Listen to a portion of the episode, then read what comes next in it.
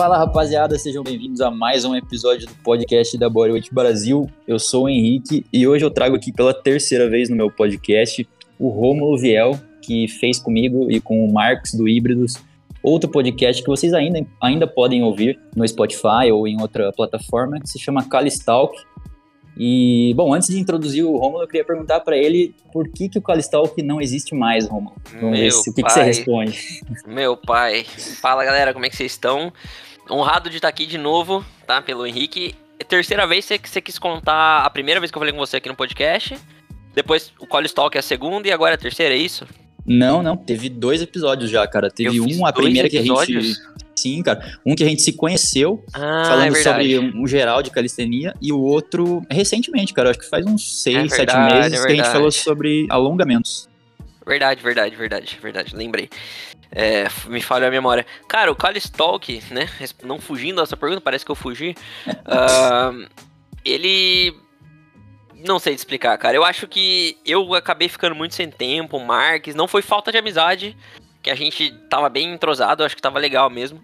Mas eu, a gente até vai falar disso um pouco nesse podcast, por causa do tema. Uh, mas acontece que eu acabei ficando, eu pelo menos, acabei ficando um pouco saturado de muita coisa, tá ligado? Foi muito. Começou a acontecer muita coisa ao mesmo tempo na minha vida. E eu não consegui dar conta, eu tava quase. Chegou um momento ali que eu tava quase explodindo. Então, do meu lado, o Stalk parou por causa disso, entendeu? Eu realmente não estava conseguindo mais levar mais um projeto, mais uma coisa que estava acontecendo.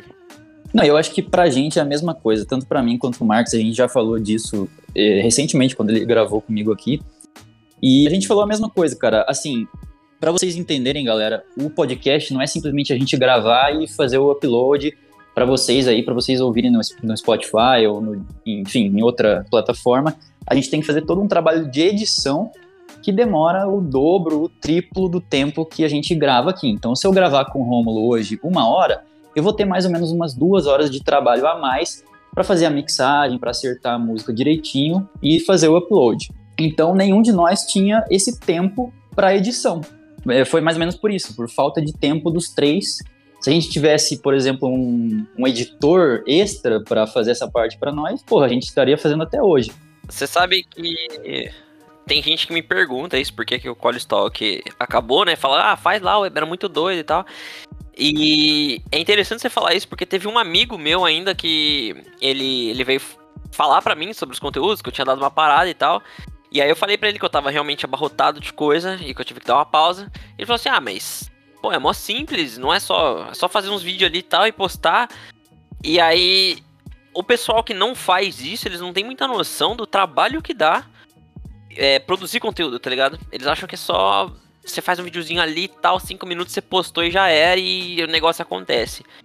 Mas na verdade dá um puta trabalho. Aí eu comecei a descrever para esse meu amigo os passos de apenas um conteúdo. O que, que eu tinha que fazer? Desde criar até postar o conteúdo nas redes sociais e até responder as pessoas depois, né? E ele uhum. falou assim: Caraca, mano, eu não sabia que tava tanto trabalho assim. Nossa, tem um monte de coisa. E eu falei, isso aqui é só um, tá ligado? Imagina outras é. coisas, a minha vida pessoal rolando junto. Eu falei, pô, tem um monte de coisa, tá ligado? Sim, cara, com certeza. A pergunta que eu, que eu, que eu recebo muito também, cara, é por que, que eu não vou pro YouTube, assim, de vez, assim, fazer um conteúdo massa pro YouTube? Por que, que eu só fico no Instagram e no podcast? E é a mesma coisa que você falou, cara. É mais um tempo que eu teria que me dedicar para fazer um conteúdo massa. Eu acho que assim como, como eu, o Romulo também é muito perfeccionista e a gente não entraria em qualquer projeto para fazer mais ou menos. Tipo assim, ah, eu vou entrar no Twitter, no TikTok, no YouTube, só para eu estar em todas as plataformas e eu vou fazer ali o que der para fazer. A gente não funciona assim, né? A nossa cabeça não funciona assim. A gente preza pela qualidade, né? Eu até tentei, eu criei eu fiz, tenho vídeos lá no YouTube, eu criei um Twitter para ver como é que era, eu nunca tinha visto um Twitter na vida, eu falei, ah, deixa eu ver qual é que é. Postei algumas coisinhas lá para ver qual era a vibe e tal, mas Uh, eu acabei parando, largando as outras redes sociais, né? Eu fiquei mais no Instagram mesmo, porque é isso aí, tipo, não, não dá. Eu comecei a fazer alguns vídeos e falar, mano, não tá com uma qualidade legal. Tipo, sabe quando começa a ficar muito mecanizado e você sente que, pô, não, não dá, não dá. Aí eu, eu acabei parando, largando um pouco as outras plataformas por causa disso. Então, sabe, querer fazer, a gente quer? Gostaria. Mas Sim. teria que ser um trabalho bacana, entendeu? Alguma coisa. Fazer por fazer meio zoado meio chato. Sim, sim. Bom, mas vamos entrar no, no tema de hoje, então. Só para vocês entenderem, eu vou dividir esse, esse, episódio em dois episódios. No primeiro, eu e o Romulo vamos falar sobre empregos e trabalhos que a gente já teve que não são relacionados ao meio fitness. E no episódio 2, a gente vai comentar sobre as áreas que a gente, que a gente consegue empreender no ramo fitness. Então, essa primeira parte vocês vão ver que não tem nada a ver com fitness, com academia, calistenia, não tem nada a ver com isso. É todas as coisas extra que a gente já fez. E num segundo momento, que vocês vão poder ouvir três dias depois, a gente fala aí sobre as nossas ideias e o que, que a galera faz comumente, né? Professor de academia, instrutor de cross, enfim. Bom, então vamos começar. É, só para vocês entenderem, a gente vai fazer no seguinte esquema: o Rômulo vai comentar um emprego que ele já teve, depois eu vou comentar um meu, aí um dele, um meu, e a gente vai seguindo nessa, nessa ordem. Então, para começar, eu queria perguntar para o Rômulo é, o emprego que você teve, acho que você vai falar agora de programador, né? Então, comenta um pouquinho como que você entrou nessa área de programação, que, né, novamente, não tem nada a ver com fitness de primeira mão, assim, mas por que, que você entrou e, principalmente, por que, que você resolveu sair, né? Porque eu sei que essa história, é, você já me contou em off, né? Mas seria bom compartilhar isso daí. Sim. Bom, é... Primeiro, acho que a minha história começa na minha adolescência. Acho que eu tinha 15 anos, cara, e meu pai tinha uma empresa de. Ele era serralheiro, uma serralheria de alumínio, né? Então, acontece que aí foi o meu primeiro emprego. Eu comecei a trabalhar pro meu pai como serralheiro. Meu pai era serralheiro antes de ter a empresa, ele montou a empresa, me ensinou a fazer as coisas ali de serralheria. E eu comecei a trabalhar com isso. Uh, só que teve ali uma reviravolta, um momento que começou a dar errado. A ideia era também que eu, a empresa fosse minha. Só que começou a dar muito errado, tipo, absurdamente, a gente faliu até. E Caraca. sim, a gente teve até um momento ali que a gente teve que é, dormir dentro do carro, a gente perdeu casa, teve que morar na rua um tempinho dentro do carro. Até que a gente conseguiu algum outro lugar para morar, de favor. É, até se reestruturar tudo, né? Só que uh, nesse tempo eu, eu, peguei meio que um trauma, tá ligado? De empreender. Antes eu achava muito doido. Só que quando isso aconteceu, eu era adolescente isso foi muito ruim para mim. E aí eu fixei na cabeça, eu preciso de um emprego estável, eu preciso entrar no mercado de trabalho, concurso público, tá ligado? Eu preciso fazer alguma coisa. Até então eu não queria fazer faculdade. E e foi nisso aí, tipo, eu sempre tive muita habilidade com computador, desde sempre. Sempre as pessoas me pediam dica de computador, porque eu sabia fazer muita coisa mesmo.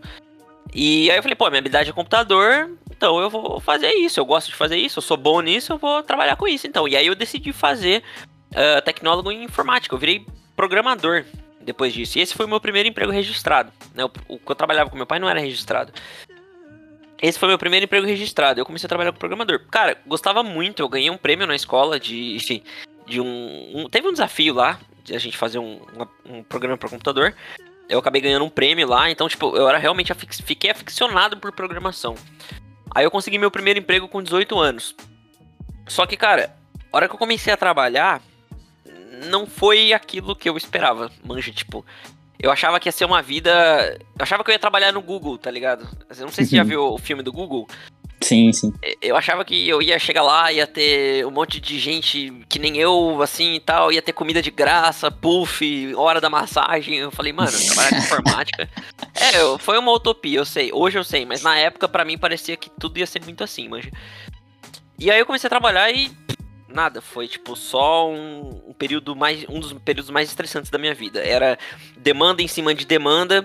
O cara me contratou e de repente eu era o único programador da empresa então tudo vinha para mim. Aí o cara que arrumava computador tinha saído, o computador quebrava, vinha para mim também, mas eu era programador, mas eu tinha que arrumar computador. Eu arrumei celular naquela empresa, então assim, tipo, eu tinha que fazer muita coisa, muita coisa. Eu tive que. É, eu participava de reunião e o salário era ridículo, manja, eu entrei ganhando 800 reais. Caraca. eu fazia muita coisa, muita coisa. O emprego era longe, eu ficava uma hora e meia dentro do busão para chegar lá, chegava atrasado todo dia, então foi um período muito ruim. Eu gostava, quando eu comecei a trabalhar, foi a coisa mais zoada que eu fiz na vida. E aí, nesse meio tempo, a minha família é cheio de militar, tá ligado? Tem muito uhum. militar. E aí, abriu o concurso, e tava abrindo concurso na época, né? É, pra, pra polícia. E aí todo mundo. Come... Meu, meu avô, que é militar, ele começou a cair em cima, tipo, ah, presta o concurso e tal, você tem polícia no sangue, etc. Aí ele cara, todo mundo começou a falar, tipo, eu comecei a ver vídeo e tal, eu comecei a ficar muito, comecei a fantasiar muito. O que eu tinha de utopia na programação, eu comecei a transferir tudo pra militar, tá ligado? Eu comecei a criar uma utopia na minha cabeça, eu vi uns vídeos, sei lá, até arrepiava vendo os vídeos. Uhum. E aí eu acabei decidindo, falei, não, vou, vou ficar aqui, vou estudar para prestar o concurso e vou virar policial militar, manja. Sim. E aí eu, eu fiquei três anos fazendo um cursinho.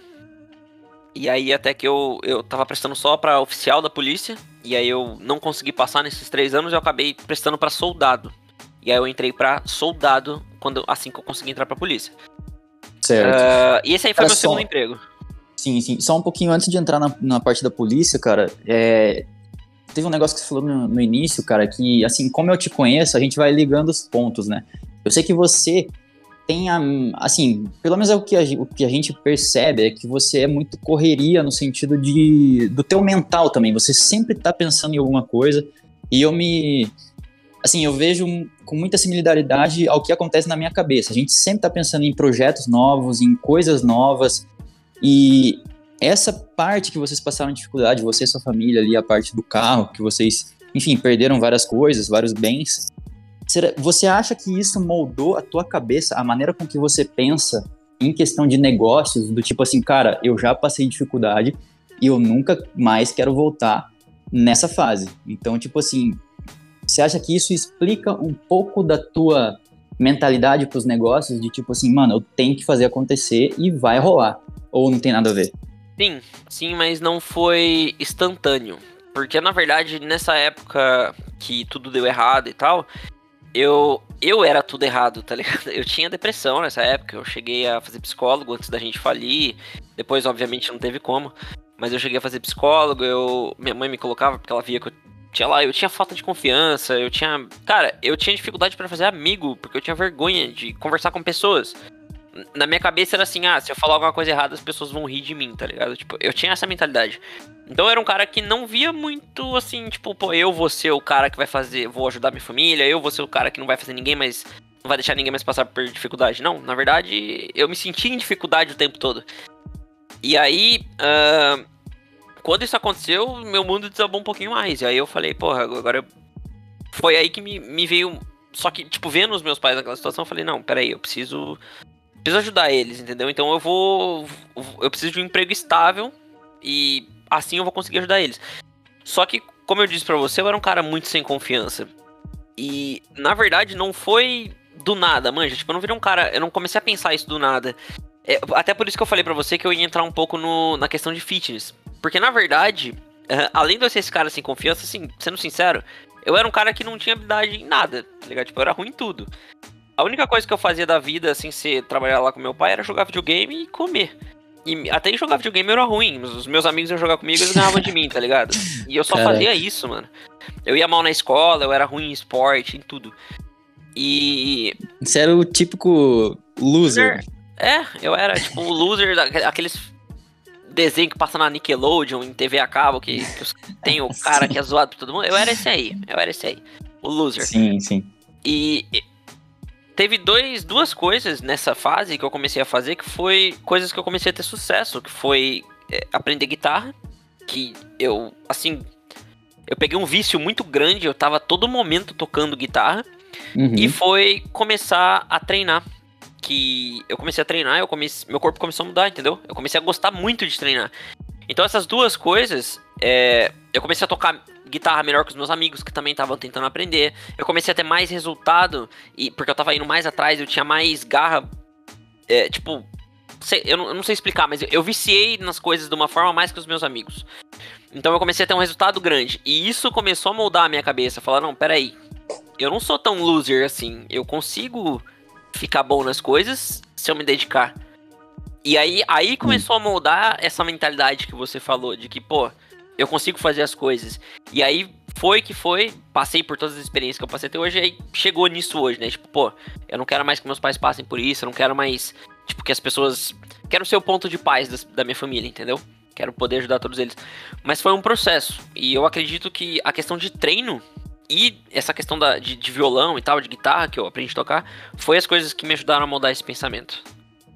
Sim, sim. Entendi. Cara, que interessante, cara. Não, eu nunca tinha ouvido essa história, né? Só uma parte dela. E bem interessante mesmo, cara, como as coisas se ligam, né? O porquê que você começou a treinar ou tocar guitarra, como que você era antes, principalmente, né, cara? Porra, se fizer uma. Tipo assim, se você for fazer terapia hoje em dia e der esse histórico, porra. Ah, não, o profissional, é, então, tem... o profissional vai pegar várias coisas, né, cara? Hoje eu penso, eu falo, porra, eu fiz é, psicólogo e tal, não ajudou, tá ligado? Mas é, o que me ajudou foi começar a ter sucesso em alguma coisa. E eu só comecei a ter sucesso porque eu acabei viciando nessas coisas, entendeu?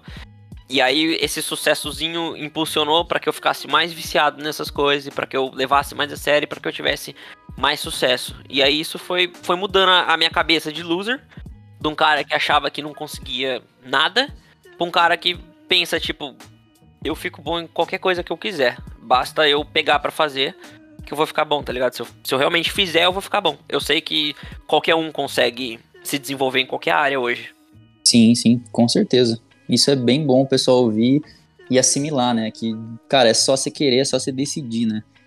É, eu sei que é muito simples falar isso, mas analisando a história que o Romulo contou e, e, talvez é, colocando na sua própria vida, você que está ouvindo, você vai conseguir achar similaridade, similaridades e, e, também achar esses pontos, né? Sim, sim. Cara, eu acredito muito nisso. Ah, é, tem muita gente que tá, tipo, no buraco mesmo, que nem eu me sentia, tá ligado? É, tem uhum. pessoas até que estão mais fundo do que eu tava. Eu me sentia ruim, mas eu sei que tem pessoas que estão mais. Só que eu, pra mim, essa foi a, minha, a, minha, a, maior lição de vida que eu tive, tá ligado? Tipo, você, todo mundo precisa ter pequenas vitórias. Essas pequenas vitórias, elas vão impulsionar você para vitórias maiores, entendeu? Mas para você ter pequenas vitórias, você precisa se doar para fazer aquela coisa. Você precisa realmente não é fazer mais ou menos e ah, tudo tem que vir fácil, porque as coisas não vêm fácil, velho. Não é assim que funciona.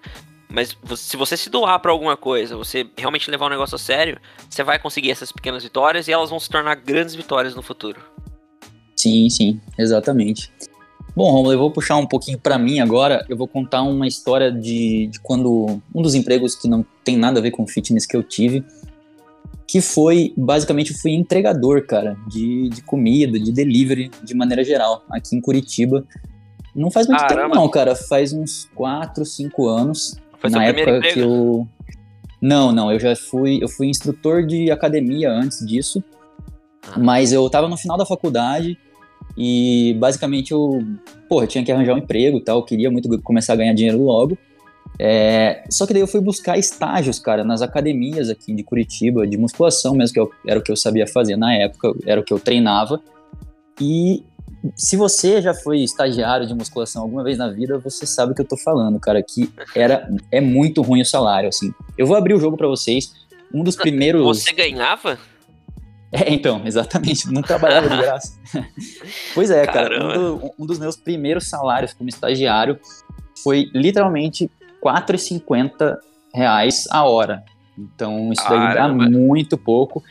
E eu trabalhava ali poucas horas, né? Acho que dava umas 4 horas por dia era meio período, e R$4,50, 5 reais a hora. Então, assim, não dá pra você fazer nada, cara. Basicamente é um dinheirinho ali só para você.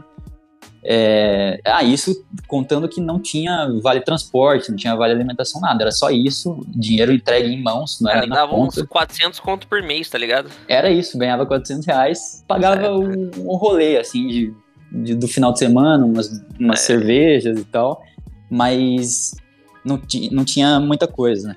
Mas enfim, então eu tava ali no, no, no, final da facul e eu pensei assim, porra, será que eu entro numa academia de novo, cara? Eu vou entrar como estagiário, vou ganhar um pouquinho mais que isso, talvez, por...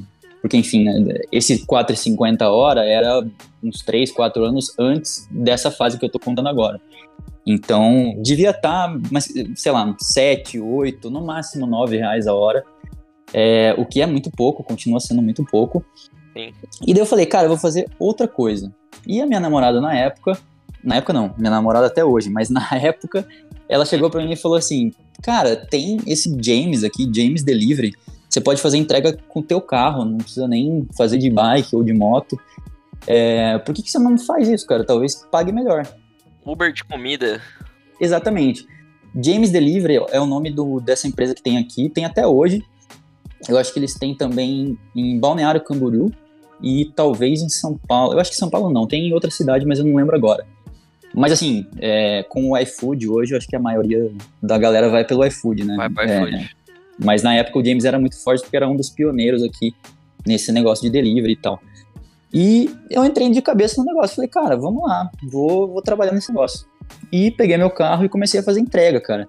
E fiz entrega de tudo, de comida, de Gente, mercado. cara, a parada mais bizarra que eu já fui entregar, cara, foi quando pediram pra eu comprar pelo aplicativo ali, né? É, mandaram eu, eu ir numa farmácia e comprar um teste de gravidez, cara. E daí eu Nossa. fui lá, peguei com uma cara de. Porra, uma cara de vergonha, né? Não era pra mim mesmo, né? Enfim. tá Aí eu fui lá entregar pra pessoa e entreguei, cara. Mas assim, eu não fiz nem, nem muito contato visual. Era um cara que tava me esperando lá. Ele só pegou e subiu, assim, nem abriu a- o portão do, do prédio lá onde eu fui entregar. Ele só pegou, mas eu vi que, mano, situação tensa, cara. O maluco tava preocupado. Pelo amor o de maluco Deus. tava preocupado, cara. E, enfim, então eu fiquei nessa de entregador de, do James por, eu acho que foi uns quatro meses. Era um negócio que, por incrível que pareça, é, assim, pagava um pouco mais do que estagiário de academia. E por incrível que pareça, eu gostava, cara, porque eu fazia as minhas horas. Então eu não precisava, por exemplo, entrar no trabalho sei, é, 8 horas da manhã, acordar muito cedo, ficar 8 horas no trampo eu fazia o meu horário. Então, se eu quisesse, por exemplo, fazer tudo que eu tinha para fazer de manhã, treinar, estudar, enfim, e começar a trabalhar depois das quatro da tarde até umas 10, 11, eu podia fazer. Então, esse negócio de fazer meus próprios horários e meio que ser meu próprio chefe, e isso a gente vai é, já liga os pontos para a parte 2 que a gente vai falar sobre empre- empreendedorismo na área fitness e tal. Isso na minha cabeça é o que me chamou atenção. Tipo assim, eu não vou ter um chefe. Eu acho que você se identifica também com isso, né, Romo? O, como é bom não ter chefe, não ter horários, fazer o seu próprio trampo, né? Então, essa liberdade me chamou atenção. E, cara, gostei dessa fase. Eu ficava ouvindo podcast, ficava ouvindo música. Como eu trabalhava, eu entregava no carro. Então, porra, pra mim era muito tranquilo. Eu ia ali ouvindo meu som, pegava comida no lugar A, entregava no lugar B, e pra mim tava tranquilo. Então eu fiz isso durante esses quatro meses aí, e foi o meu um dos meus empregos aí extra fitness. Então, você sabe que você falou, né, tipo, ah, você se identifica com isso. Hoje, hoje eu me identifico com essa questão de ser chefe. Mas, que nem eu falei pra você, tipo, antigamente pra mim eu queria ser estável, tá ligado? Eu queria ter um chefe pra pagar o salário pra mim, porque se a empresa falisse, eu ia receber alguma coisa lá do fundo, do meu fundo de garantia, sei lá, nem sei como é que funcionam essas coisas, pra falar a verdade. Mas, tipo, o problema é do cara, tá ligado? Eu ia receber o meu salário fixo. Então, por um bom tempo pra mim, essa questão de estabilidade é, foi a coisa mais importante. Tanto que eu acabei até virando policial militar, né? Tipo, concurso público. É, é o, o ápice do. do. Como é que fala? Da, Da estabilidade, da né? Do- estabilidade, isso. É o ápice da estabilidade, era o que eu procurava, né? Exatamente. E já que você puxou o gancho, conta aí, cara, como que é ser polícia, cara? A gente já teve um papo re- é, recente, não, mas alguns meses atrás, é, eu e o Marcos perguntamos pra você, né, como que era essa parte e tal. Mas conta aqui no- nesse episódio, bom, eu não sei nem o que perguntar, né? Primeiro falei como que é ser polícia, mano. Qual que qual fita? Por quê? Cara, ah, eu não fiquei tanto tempo assim lá, né? É, a maior parte da experiência que eu tive foi na escola de polícia. E, e logo depois eu acabei saindo, depois da escola, é, pedindo baixo, porque realmente eu não, não era. Não sei se eu não aguentei. Eu acho que foi. foi eu não fui feito pra fazer aquela parada, entendeu? Foi isso. Aí começou a se moldar, moldar na minha cabeça a ideia de que ter um chefe não era a melhor coisa do mundo. E na verdade essa ideia se mudou muito forte na minha cabeça porque no militarismo tem muito forte aquela questão de o cara mais antigo, o cara que tá numa patente Uhum. mais alta, ele é seu superior e A famosa tá hierarquia, né? hierarquia, exatamente. Às vezes o cara é soldado também, mas ele tá ali há mais tempo que você, então se dane. cê- O cara é mais que você, tá ligado? É, e quando você entra na polícia, cara, você é o mais novo da, da organização. Todo mundo é o seu chefe, tá ligado? Todo mundo Uhum. tem, tá mais tempo que você lá. Então, basicamente, eu passei a ter centenas de chefes de uma vez só, entendeu? Isso na prática, tipo assim, é, você não podia fazer o que o teu sonho de ser um policial é, significava, né? Tipo, sei lá, o que, o que você tinha de sonho, é, fazer o bem, é, pegar as pessoas que estão fazendo mal. Muitas vezes você tinha que fazer coisa que a galera que estava acima de você não queria fazer, basicamente. Primeiro é assim, é, basicamente, não, não só isso, não só isso, mas tinha, tinha gente que entra lá, tipo, só pra encher o saco, vamos ser sinceros. Tá? Tem gente que. O cara não, não queria ser policial, mas por algum motivo ou outro foi a única coisa que sobrou da vida dele, o que ele conseguiu fazer, e o cara entrou lá e ele é infeliz e ele enche o saco de todo mundo, porque ele não consegue sair e fazer outra coisa. Cara, isso é um problema, né, cara? Porque o cara já começa sem propósito, né? E isso não é policial só, né? É, todas as profissões têm isso. Tem, tem gente que tá presa em empresas porque o cara acha que se sair a vida dele acabou, tá ligado? Então, e aí o cara fica lá enchendo o saco, o cara trabalha de mau humor, o cara responde os outros mal, o cara faz merda no trabalho. Isso acontece em todos os lugares. Só que lá, por conta dessa coisa de hierarquia, foi um pouco mais. Era mais forte, entendeu? Principalmente no tempo de escola. Uh, no tempo de escola, você é aluno, você é a ralé da ralé, tá ligado? Então, você fica preso o tempo todo. Uh, tudo que você faz é errado. Os caras realmente fazem um trabalho ali para Eles chamam de militarização. Né? Você tem que deixar de ser paisano, que é uma pessoa comum, e virar militar. Então tem todo um processo lá que eles fazem. E, cara, isso. Assim, para mim, pelo menos, isso abala muito a mente. Abala muito. Tipo, é, é uma parada. Foi, pra mim foi muito forte, tá ligado? Uhum. E eu. Os caras vivia fazendo passar vergonha na escola, tá ligado? Tipo, vivia querendo me, me prendendo, vivia me punindo pelas coisas, tipo. É normal isso, todo mundo era polido, mas para mim foi um pouco forte demais isso. Era tipo um bullying, assim, como ocorre em escola, normal, assim? Sim. É tipo um bullying, só que mais forte. Bem mais forte, porque você é obrigado a fazer as coisas, entendeu? Porque senão você pode. Eles fazem você crer que se você não fizer alguma coisa ali, você tá desacatando o superior, você tem que fazer. Tem coisas que eu não quero entrar no mérito, que uhum. eu prefiro não falar, não comentar. Tem umas coisas bem sérias que acontecem. Uh, mas é basicamente isso, você é obrigado a fazer algumas coisas, entendeu? E aí eu fui bombardeado por isso. Tipo, pô, eu tenho centenas de chefes. Todo mundo mandava em mim, tá ligado? Até o mais ralezinho lá, tipo, tinha cara que eu olhava, o cara mandando eu fazer alguma coisa, e falava, mano, eu sou melhor que esse cara, o que que esse cara tá gritando comigo, tá ligado? Tipo, olha pra ele, velho, não, não é ninguém.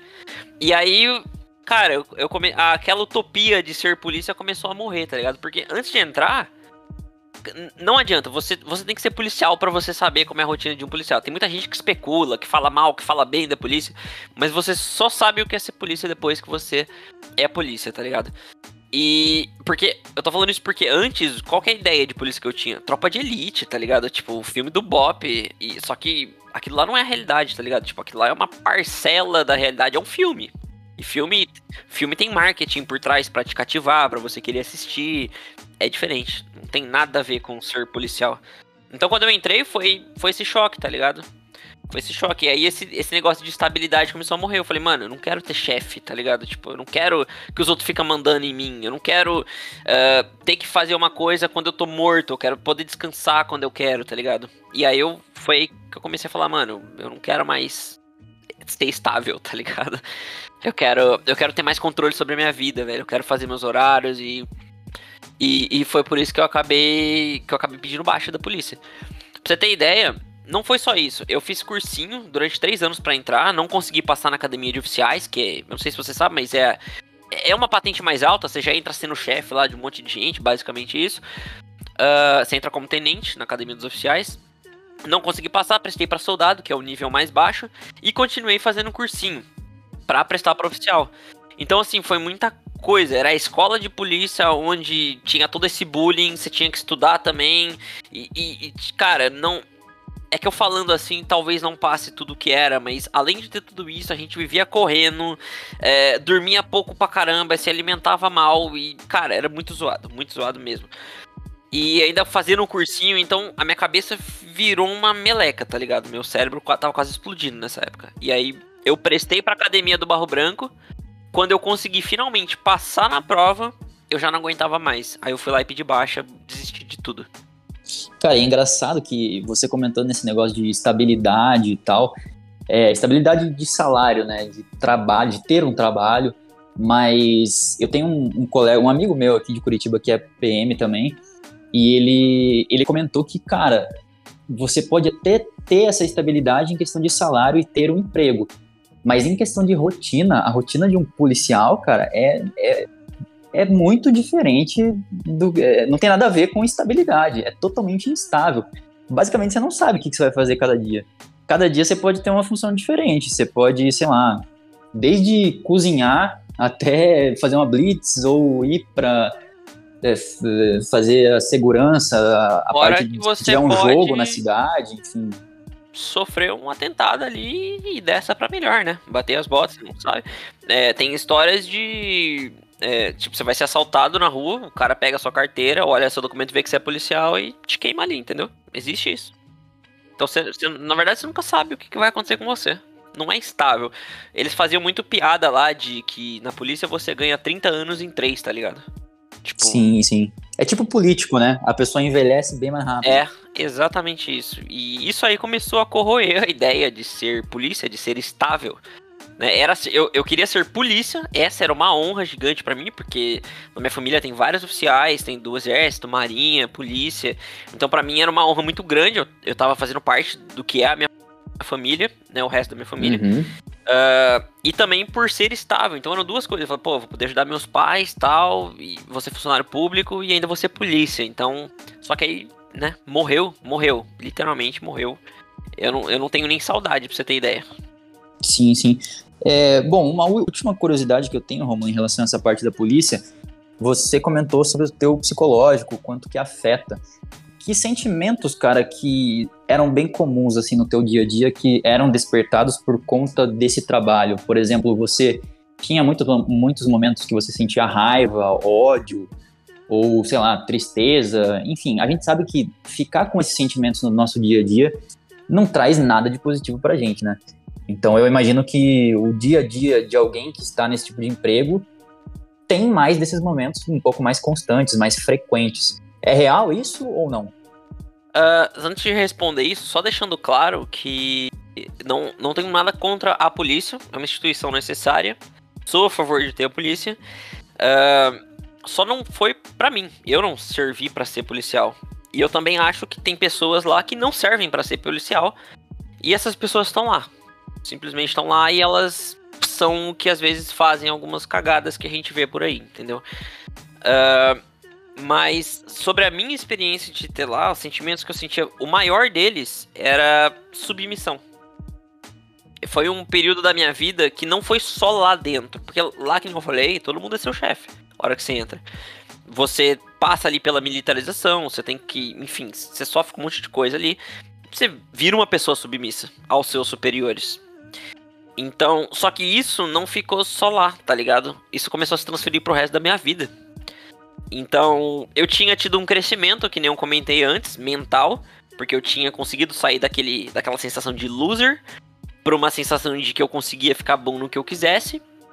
Entrei pra polícia e aí veio essa sensação de submissão o tempo todo. E aí começou a matar essa outra sensação em mim de que eu conseguia ficar bom nas coisas, entendeu?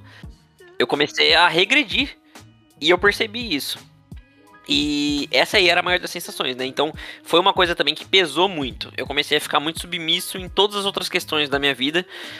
E isso foi uma coisa que eu comecei a entrar em conflito ali comigo mesmo. Eu comecei a ficar muito irritado. Eu tava o tempo todo irritado. Eu perdi a paciência com a minha namorada, com a minha mãe. Eu não sei nem como é que minha namorada aguentou. É uma santa. Porque realmente eu acho. Eu, eu pensando hoje nesse período, eu não teria me aguentado, tá ligado?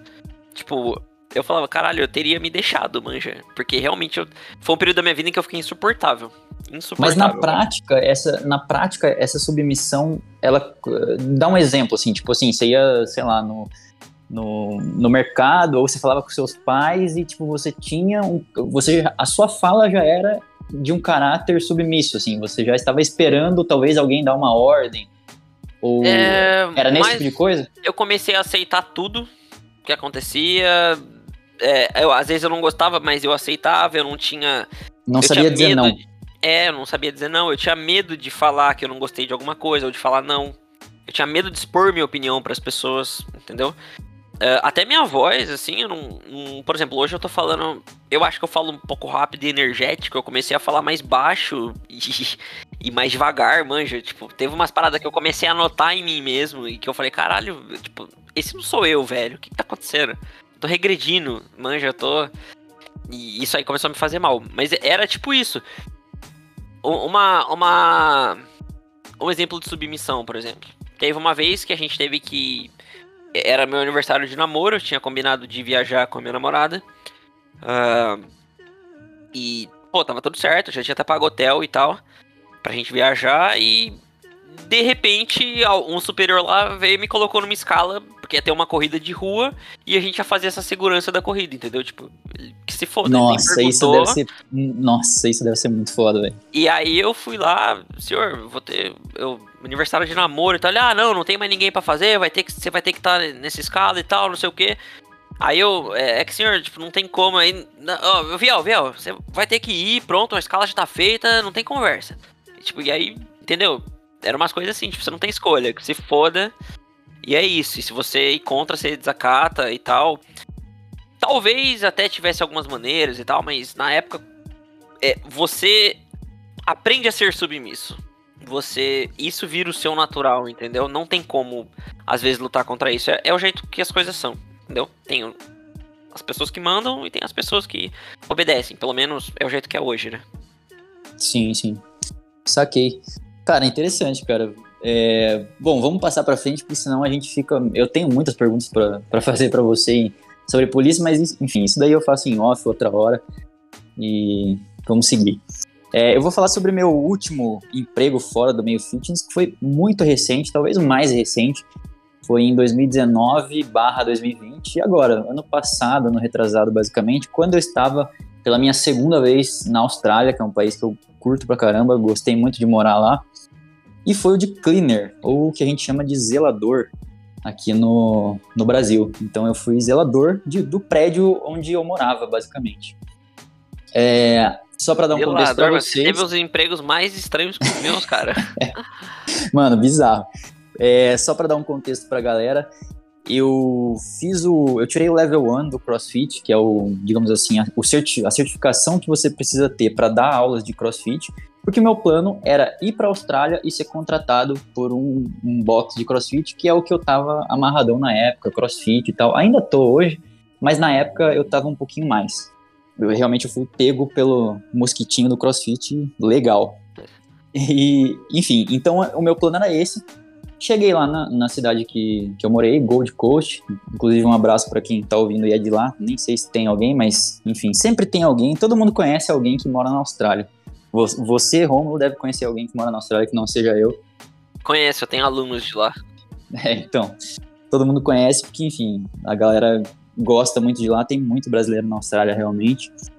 Então eu fui para lá, cheguei, cara, eu fui em todos os boxes da cidade, foi tipo uns 15, 20 boxes, não consegui nada porque o meu visto era um visto chamado Working Holiday Visa, que eu consegui através de passaporte italiano.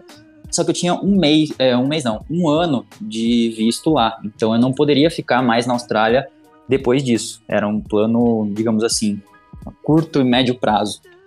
E, cara, a galera falava assim, cara, infelizmente, eu sei que, pô, você fez faculdade e tal, você tem o certificado, é, mas a gente não pode te contratar porque, enfim, vai que a galera curte você, aqui depois de um ano você tem que vazar e daí, né, deixa a galera na mão, tem que contratar outra pessoa. Quase a mesma situação aqui de você ainda não ter sido dispensado do exército, mais ou menos. Em que sentido? Porque quando você ainda não foi dispensado, tipo, ninguém quer te contratar, porque se você tiver aqui pro exército, você vai, vai ter que sair do seu emprego. Ou, na verdade, o emprego vai ter que continuar te pagando enquanto você tá no exército. Ah, sim, sim, entendi. Não, mas era diferente porque era mais no sentido de assim. Por que, que eu vou contratar você que é brasileiro se eu posso contratar um australiano que pode ficar aqui 5, 10 anos? Entendeu? Hum. Então a galera, a turma, né, cria um vínculo com o coach, né, com o treinador ali, com o professor, e daí esse cara vaza depois de alguns meses. Tipo assim, é melhor eu contratar logo um australiano, né? Até porque eu não tinha nenhum diferencial, eu não era melhor do que nenhum coach australiano. Eu só estava ali tentando o meu. Enfim, então passei assim mais ou menos o meu primeiro mês de Austrália é, procurando emprego em fitness. Aí eu desisti do CrossFit, que eu não estava conseguindo ser contratado, fui para as academias, mas daí lá o esquema é diferente, porque lá não tem instrutor, lá só tem personal. Então você não tem como ser contratado pela academia X. Você é um personal e você fala, pô, eu quero trabalhar aqui, quero dar aulas para os meus alunos aqui. Daí você paga o aluguel, que é semanal, não é nem mensal, o aluguel lá é semanal. E é pesado, é uma grana pesada, e daí você pode treinar seus alunos lá na academia. Então eu falei, cara, fudeu, eu vim aqui para trabalhar com fitness, mas não, não tenho opção, né? E na época, é, a minha consultoria não era tão forte, eu não tinha como me sustentar, digamos assim, de maneira online, ganhando grana no Brasil e morando na Austrália, porque lá era 3 para 1. 3 reais para 1 dólar australiano. Complicado. Então não tinha essa. não tinha como. Aí eu falei, cara, já que eu vou ficar aqui um ano só, depois eu vazo, eu fui com a minha namorada. E o síndico do prédio bateu na nossa porta e ele falou: Cara, vocês querem emprego? Eu, tenho, eu preciso de gente para limpar o prédio aqui. E eu olhei para minha situação, falei: Porra, quantas horas? Aí ele falou: É um part-time job, ou seja, é, um, é meio período só. Era só quatro horinhas ali, de manhã, das seis às dez, e só isso, todo dia, de domingo a domingo. Eu falei, Caraca. porra, beleza, não tenho nada melhor para fazer. É, era no meu prédio, era no lugar onde eu morava, eu não precisava ter que pegar busão, trem, enfim. E eu aceitei. Então eu fiquei nessa de cleaner por até o final. Ah, isso que eu ia perguntar. Você, você tinha que limpar as coisas, é isso? Tipo de... Cara, era uma rotina de zelador. Era basicamente assim. Eu, eu era o cara que. é, basicamente, eu. A primeira coisa que eu fazia era limpar os elevadores. Então eu ia lá no, nos dois elevadores, limpava, passava o produtinho, o pano e tal. Aí depois eu limpava a entrada, né, o hall de entrada. Eu tinha aquelas maquininhas que chama blower lá. Aqui eu não sei como é que é. É tipo um. Não é um aspirador, é um aspirador ao contrário. É um soprador, na verdade, de, tá, de folhas e tal. É. Mas eu sei o que é. Então eu ficava soprando as folhinhas lá que entravam no hall de entrada do prédio. Oh, que massa, cara. Aí eu, eu limpava os banheiros, essa era a pior parte. Limpava o banheiro feminino, o banheiro masculino. Aí eu limpava a piscina, passava lá a peneira. É, aí eu limpava três andares por dia. Eram, tipo assim, sei lá, 12 andares no total. Eu limpava, limpava três por dia, no sentido de passar pano e varrer ali no, no chão. Aí depois disso eu coletava o lixo lá do 12 andar até embaixo. Então eu ia com um carrinho um pouquinho maior assim no elevador. Ia pegando lixo do, de todos os andares. Aí jogava num, num lixo maior. Enfim, essas, essas tarefas é aquele trabalho que você fala, meu Deus, esse ano não acaba. Exatamente. Então, tipo assim, no começo, quando eu cheguei na Austrália, não consegui, me frustrei porque não consegui um emprego no ramo fitness é, esse negócio apareceu meio que como uma salvação. Só que, cara, depois de, sei lá, três meses, trabalhando de domingo a domingo, eu não tinha folga, cara. Era todo dia real, assim. Eu falei, cara, é, tá ficando chato. E nos não, últimos você meses. falando aí, eu imaginei, descrevendo as tarefas, eu imaginei, todo dia. Todo dia soprando folha, varrendo o chão, descendo com o lixo. Eu falei, caraca, mano, como que ele aguentou um ano nisso? É, exatamente. Eu aguentei um ano, cara, porque eu tinha um outro emprego que era esse meu negócio da Bodyweight Brasil. Então, de manhã eu fazia esse serviço que era pura e exclusivamente para minha sobrevivência na Austrália. Eu ganha, tudo que eu ganhava, eu gastava para viver lá. Então, aluguel, mercado, todas essas paradas, eu gastava a grana que eu ganhava para viver. E eu investia o meu outro tempo, o resto do meu dia, no meu próprio negócio. Então, eu treinava, eu gravava vídeo, eu basicamente eu cresci todo o meu Instagram, o meu começo de Instagram foi na Austrália. Então todos, provavelmente vocês vão ver vídeos lá no começo do Instagram da Bodyweight Brasil, que era uma academia ao, ao ar livre, tinha muito verde e tal. Acho que você, você e o Marcos comentaram, inclusive, porra, mano, essa Sim. academia é irada, tinha umas barras lá e tal. Sim. E isso era tudo no período da Austrália. Inclusive, porra, melhor academia que eu já treinei até hoje, Snap Fitness, lá em Surfers Paradise. Então, esse foi o meu emprego mais recente aí que eu fiz em paralelo com o Bodyweight Brasil. Graças a Deus eu voltei para o Brasil, foi bem na época do, do início da pandemia, em abril do ano passado, de 2020. E daí nunca mais fiz cleaner e tô 100% aí na Bodyweight Brasil. ainda bem, mas foi assim, foi um período chato, digamos assim, em questão profissional. Depois disso, você acabou voltando imediatamente pro Brasil. Acabou Cara, um ano. eu fiz esse trampo até o último dia é, que antecedeu a minha viagem de volta pro Brasil. Depois eu voltei pro Brasil, por quê? Porque o meu visto e o, meu, da minha namorada é, já tinham vencido praticamente. A gente não podia ficar mais lá, não tinha nenhuma perspectiva de ficar lá, nem para mim, nem para ela. A gente tinha que voltar. Nossa passagem de início foi cancelada por conta de países fechando a fronteira. Bom, vocês sabem como é que foi, né? O, o início da pandemia, né? Aquela loucura total. Mas aí a gente conseguiu um voo de repatriação do governo brasileiro e a gente conseguiu ali partir de Sydney para para Curitiba. Então foi a nossa salvação, digamos assim. Teria sido punk, acho, né? Ter ficado e tal. Porra, teria, cara, porque eu não teria visto, não teria emprego, não teria casa, a gente já tinha largado mão de tudo. Então, tipo assim, a gente tava literalmente sem nada, assim, não tinha nenhuma perspectiva de, de ficar de fora. Digamos que a gente viajasse de Gold Coast para Sydney para pegar esse voo para voltar pro Brasil e chegou lá na hora, sei lá, o voo foi cancelado, galera, GG, foi mal, volta aí para sua casa não tinha o que fazer nessa se hora. Virem, entendeu? se virem, se virem. Então não tinha dinheiro, não tinha casa, não tinha nada. Então era não, ainda bem sabe que rolou. eu tenho um amigo, ele foi para Portugal, ele foi de mochilão mesmo e acabou ficando. E ele tá mais ou menos nessa pegada que nem você. A diferença é que ele não é formado em absolutamente nada, ele não tem curso e tal. Ele simplesmente foi com a cara e a coragem e falou, mano, vou tentar a vida lá. E aí ele trabalha, tipo, lavando prata, essas paradas, né?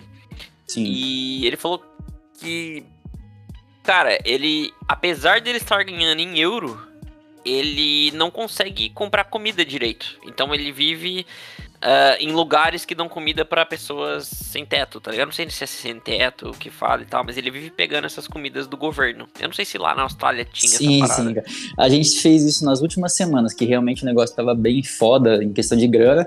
É, mas assim, só para vocês entenderem, não é como fazer isso aqui no Brasil. Não era que, tipo assim, ah, eu fui lá pedir comida. A situação aqui no Brasil, ao meu ver, era muito mais tensa do que eh, essa situação lá. Lá, esse, esses lugares, na verdade, eram igrejas, se não me engano. E no período da pandemia, muita gente foi mandada embora e essas igrejas falaram assim: ó, galera, a gente vai juntar aqui uma grana para comprar uma comida e tal. Se você perdeu seu emprego tá com dificuldade de pagar seu aluguel, de fazer o mercado e tal, vem aqui que a gente dá tipo uma cesta básica assim para sua semana. E então muito muito brasileiro foi lá pegar. Eu peguei acho que umas duas semanas e tal.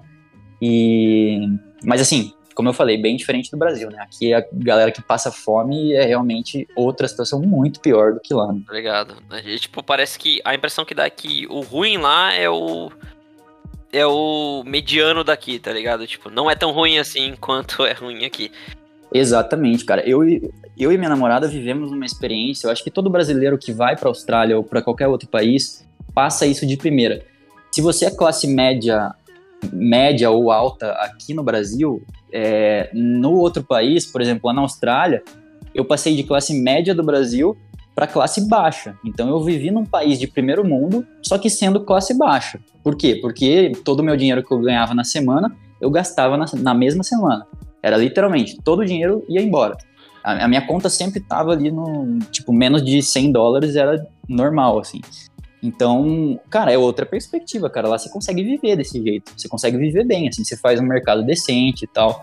Então, classe baixa lá é, vive de boa, assim. Eu acho que se você daqui. tivesse conseguido virar um cidadão australiano, tá ligado? Teria sido diferente, né?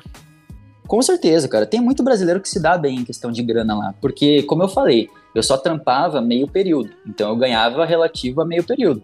Quem consegue um trabalho bom lá e trabalha full time, né, período integral, porra, vive de boaça, vive viajando, é, guarda uma grana e, e, tal. e o foda é que você trabalha meio período, aí outro período que tu não faz nada, tá ligado? Tipo, você fica com fome, você pensa em comida, você pensa em...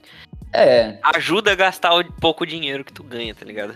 Sim, sim. Mas ainda bem que eu tive esse outro meio período para investir no meu próprio negócio, né? Que a gente vai entrar daqui a sim. pouco nessa parte que foi todo esse negócio da Bodyweight. Então, é, os primeiros e-books gratuitos eu fiz nessa situação. É, enfim, eu tive muito tempo para pensar sobre o meu próprio negócio.